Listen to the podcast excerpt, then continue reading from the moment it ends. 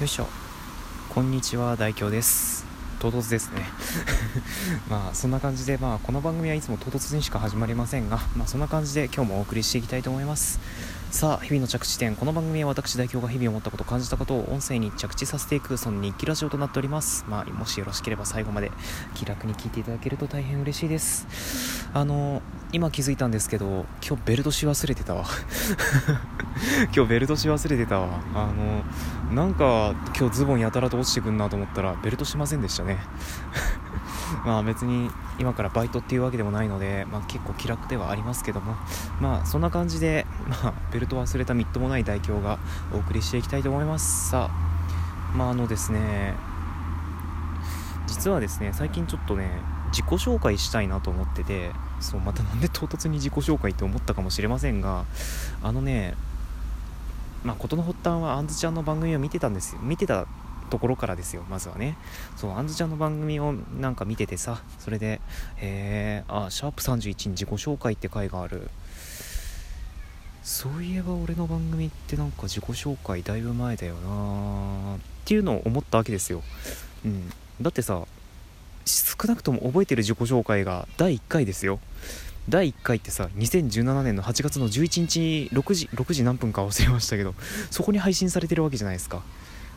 もう無理だよね。もう指指が追いつかないよね絶対に。うん。だってささっきもちょっと聞き返してみようかなと思って検索かけたんですよラジオトークで。あの「はじめましてびっくりマーク」っていうタイトルだったので、まあ、ちょっとそれで検索してみようかなと思って検索かけたらまあ出てくる出てくる。いろんなやつが。特定できねえとか思って。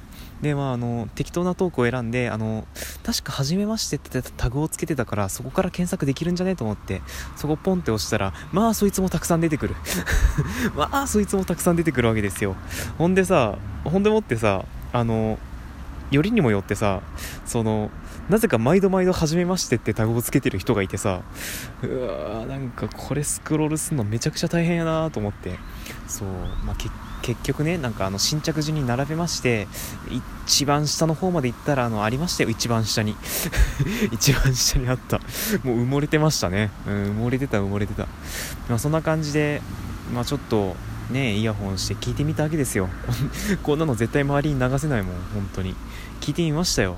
いやもうね穴があったら入ってか穴掘って入りたいよねもう。穴を掘って入りたいですよもうそんなもん。あのねそう。唐辛子くんそうねあの唐辛子の「つらいからいレディオ」の唐辛子くんがですねあのこの前僕の第1回を聞いてくれてたわけですよ。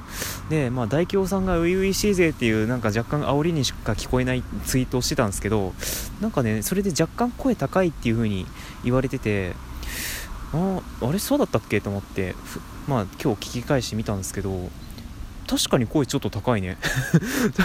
確かに声ちょっと高いわ。うん思った。うん。なんかちょっと高いなと思った。なんでしょうねあれ。力んでんのかな？力んでる？力みながら収録してるの？いやでもなんか緊張してる可能性もゼロではないですね。そう。もう今となってはさもう本当に肩の力なんかもう入れることすらできないからもう入れることができないから。もう肩の力入れて配信することができませんからもうね。多分その分だいぶ声のトーンも落ちてきてるんじゃないかなと思いますけど。でも今日ね初回の配信聞いてめちゃくちゃに恥ずかしかったですね。そう。間がちょっと多かったね。間がちょっと多いですね。あ何昔の自分にケチつけてんだって話ですけど。いやでもねなかなかそんな時期もありましたねって思いました。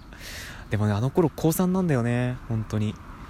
高3でさ朝5時半に家出てたんですよあの日。あの日朝5時半に家出ててさあのそうその前の日にラジオトークのアプリをインストールしていろんなトークを聞いててねまあその日に一つ事件はありましたけどね いろんなトーク聞いててでそれで明日から配信してみっかと思って3分ぐらいベッドの上で名前考えてあトレジャーにしようってなって。もうそんな感じですよ番組の名前なんて。ねそんなもんですよ。トレジャーにしようと思ってでパソコン開いてねペイントソフト使ってなんかチャッチャチャッチャやって。ねそれで ね番組のアイコン用意して。であのね今で今だからこそ言えますけど別に今じゃ 今じゃなくても言いますけどあのね今僕の代表のアイコンがそのツイッターだとゆか姉さんが書いてくれてるゆか姉さんが書いてくれたやつなんですよ。であのラジオトークの僕のアイコンはそのね乾ぬいさんっていうまた別の方が書いてくださったアイコンなんですけど当時はそのどちらでもなくてかあのゆか姉さんはいたけどぬいさんはいなかったはず。あのまあどちらでもないんですよ。あのゆか姉さんに関してはその年の9月12日、まあ、僕の誕生日なんですけどそこにあのたまたまタイミングがあっただけなんですけどいただいてでそっからもう愛用するようになったものなんですけどもそれ以前何使ってたかっていうとあのねイラスト屋の アイコンなんですね。そう。そう。もう今となってはさあのイラスト屋のツイッターのアイコンって誰だって言ったらあんずちゃんですよね。うん。いやあの完全あとはダさんだあとダさん あの2人がまず一番出てくるんですけどね実はあの僕も使ってたんですイラスト屋のアイコン。ねあの、まあ、当時ねそのやっぱりフリー素材からアイコンをチョイスしないといけないなと思ってね絵心もまあないのでそうそっからなんか選ぼうかなと思ってまあいろいろイラストや代表例ですよ。代表格ですよもうイラスト屋なんか。イラスト屋探してたわけですよ。できればなんかヘッドホンしてるような画像がいいなと思っていろいろ探してたんですよ。うーん。おああーってなった画像が一つあって何かっていうと聴力検査なんですよ。聴力検査。あのどんな画像かっていうと、まあ、あのヘッドホンしてるじゃないですか。ヘッドホンしてるはいいもののあのね着てる服がね検査用のなんか病院の服なんですよ。病院の服でなおかつあの本当にねこれ切り取ると見えるかどうかわからない位置にあのスイッチがあるんですよ、ね、あの聞こえましたよっていうのをねあの判別するためのスイッチね。あれあれをちょっとね本当に微妙なところに持ってきててこれ使えるかとか思ってまあちょっと切り取ってみましたけどなんとか隠れてくれましたね。もう当時のツイッターのアイコン丸今も丸いですけど丸かったので本当に都合が良かった。まあそんな感じで聴力検査用のアイコンから実は切り取ってねヘッドホンしてる顔顔の形にさせてもらったんですけどもいやねも懐かしいねそんな話もありました。そんな話もありましたわ。うん懐かしいね本当に。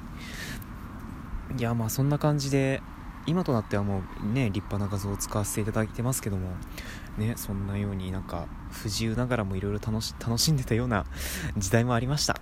ね。いやねあの頃はなんか あの頃はなんか宿泊してたイメージがありますけどね。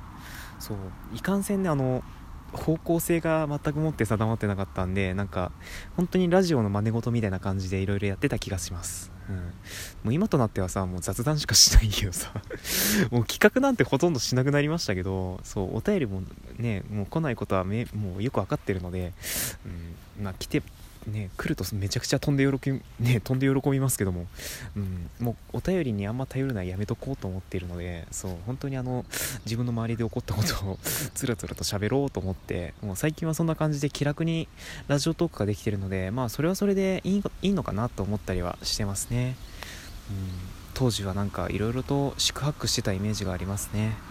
うん、別にこんなこと喋ってるからといってあの昔の配信を聞いてくれっていうわけじゃない。むしろ聞かないでほしいです。むしろ聞かないでほしいです。あの恥ずかしいです。本当に恥ずかしい。なんか恥ずかしくて恥ずかしくてしょうがない。まあでもさあの数年後もおそらくこの配信たちをね今こんな感じで配信してるやつをさ多分数年後になったら恥ずかしいので聞かないでくださいって言ってるんでしょうね。おそらく。なんとなくそんな感じはしますもん。うん。まあでもねそんな感じでいやでもねかれこれこんな感じで付き合わせていただいてますけどあんまり中身としては変わってないっすよね。あんまり中身としては変わってないっすよね。うん。いやまあちょっとぐらい変化はありますよさすがに。高校生から今大学生になってますしねなんか昔は本当にファッションとかもあんまり興味とかなかったのにさ今となってはこの組み合わせでいいのかななんつう風にねなんかそんななんかさ背伸びしたようなこと言いやがって 言いやがったってちょっとなんかねなんか何言ってるか分かんないですけど、まあ、そんなことも言うようになりましてでねこの前なんかもう、ね、初めての美容室に行ってみたりとかさなんかそんなことをし始めたりさね2年半前からは考えられないことをいろいろしてますけどいやーねでも未だに変わらないのが恋愛経験ゼロってところですよね。さすがにあの当時はね大学生になったら何かあるだろうと思ってました。うん。全然そんなことなかった。全然そんなことなかった。うん。もうねうんそんなことなかったね。うん。いやーねまあ1年間浪人っていうのを挟んでるのでまあまあね浪人生が恋なんてね、するべきではないでしょうしまあそれはそれで仕方ないのかなと思いましたけどでももうかれこれ大学生活1年経過してるわけですよ。うん、なんか若干の焦りは感じるよね。若干の焦りは感じるよね。うん。まあそんな感じではありますけども。まあ最近それその関連でふと思ったのがあの恋愛ってどんな感じで生まれるのかなっていうのをよよっか思ったなんかねふと思ったんですよ。それ知らねえなと思って。そう。どんな感じで恋が実るのか全然なんか知らなかったので誰かにちょっと教えてもらうべきなのかなって思いました。ふと。ふとね。ふと思いましたそんなことも、うん、まずねあのそう。いろいろね番組最近聞くわけですよ。なんかあんずちゃんとかさそのあんずちゃんもはじめとしてさなんかいろいろ恋愛の話とかね性教育の話だったりいろいろ聞くわけじゃないですか、まあ、性教育以前にね僕はあのスタート地点に立ててない気がするので ねもう本当にあのそんな感じがするのでもうともかくですねうん恋愛についてちょっと勉強しておきたい。まあそんな感じのそんな感じのなんか嘆きを持って今回の560 576地点目は以上としたいと思います。こんなんでいいのかな？まあいいでしょう。まあそんな感じで今回は以上としたいと思います。次回おそらく自己紹介の回ですのでまああの僕の大僕僕の代表なんじゃそら。僕代表のことをちょっと知りたい方はぜひ聞いてみてください。というわけでここまで聞いてくださりありがとうございました。ここまでのお相手はマスクが鬱陶しいトーカー代表でした。でも仕方ないよねこの当時世だから。というわけでまた次回お耳にかかりましょう。